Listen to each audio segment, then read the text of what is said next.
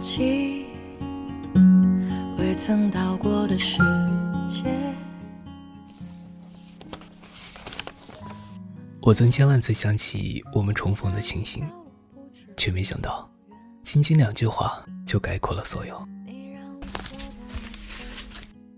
看到了一个长得跟你很像的。只要两个人心在一起，距离不是问题。奶奶十七岁那年，经人介绍认识了爷爷。在很久很久以前，我长大以后一定要当个警察。你好，我是一个卖故事的旅人，而你只要交换给我一个故事就好。我会一直不停的走，等风，也等你。双眼，那心跳的感觉，就像看到他的脸。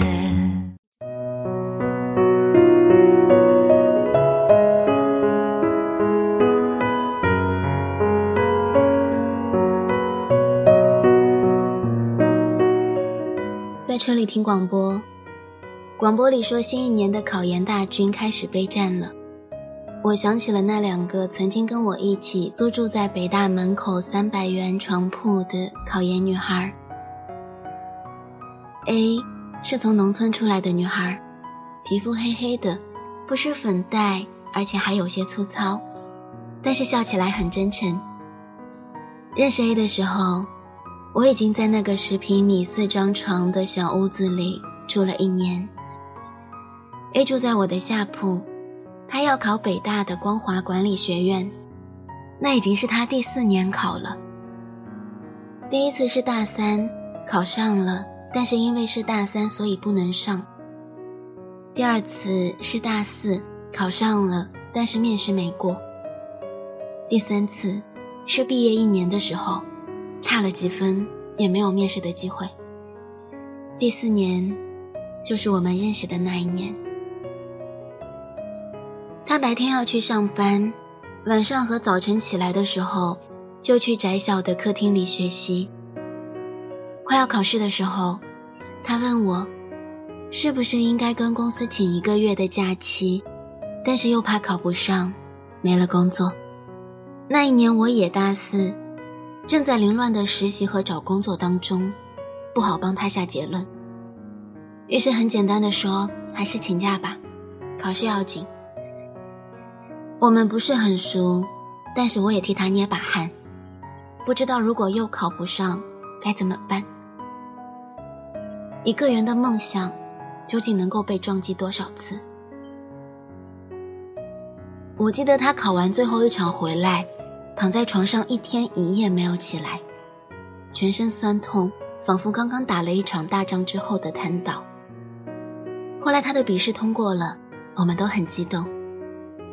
我建议他面试的时候去买套正装，因为那个时候我也为了面试买了一套正装，感觉穿上之后整个人都不一样了。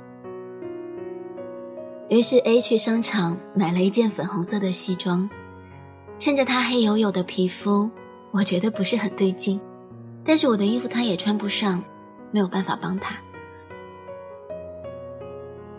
一年之后，他又跟我联系。那时他已经在光华读了一年，每天都在热火朝天的做案例分析。我问他学费会不会很高，他说要几十万，先借了一部分，剩下的自己打工，争取拿学期末的奖学金。当时听着他高兴又激动的样子，我想起了那件粉红色的西装，还有他那黑黑的皮肤，心里有一种说不出来的感动。这条路。他走了四年，终于走到了自己想去的地方。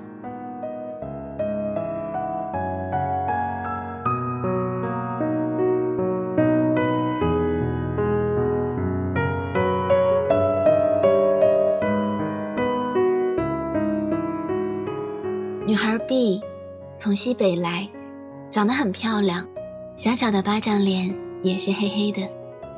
她要考北大的生物系。我们认识的时候是他第二年考试。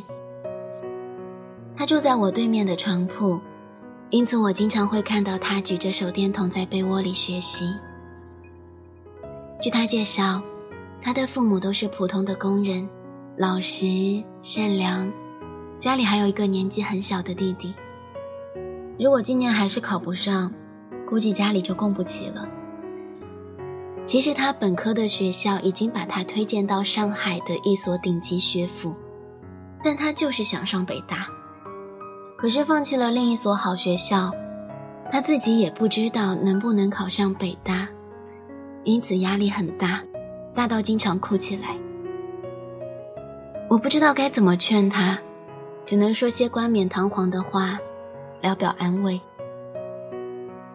同样，我忘记了后来。三年后的某一天，我突然收到一个微信号加我，是他。那个时候的他马上要从北大毕业了，想问我一些找工作方面的经验。原来他考上了自己梦想的学校。其实我并不知道他们现在怎么样了。考上了心仪的学校之后，他们后来又有了怎样的梦想和生活？我只是知道，工作很多年后的自己，以及千千万万离开学校进入社会的人们。还有多少能够像当年一样，为了某个目标去拼尽全力？现在的我们，不管做什么都想要速战速决，两周看不到结果就觉得世界对我不公，或者是方法不对，一门心思的想要去寻找更加便捷的方法，来安慰自己浮躁的心。也许有人会说，考研有什么了不起？考四年值得吗？人生还有好多事情可以做，上个研究生出来还不是一样是打工仔。但是如果一个人能够为一个单纯的梦想努力很多年，这本身就是一件值得去敬佩的事情。这也是我们在慢慢丢失的能力与精神。其实我们每个人都不缺梦想，特别是在这个梦想快要被说烂了的年代，我们所缺的。仅仅是为梦想矢志不渝的精神，哪怕是一点点所谓的坚持，都显得弥足珍贵。而这一切，可能我们都在年少时拥有过，但却随时光的流离，消失在成长的激流中。不是每一个梦想都能坚持，但每一个坚持下来的人，都是自己的人生赢家。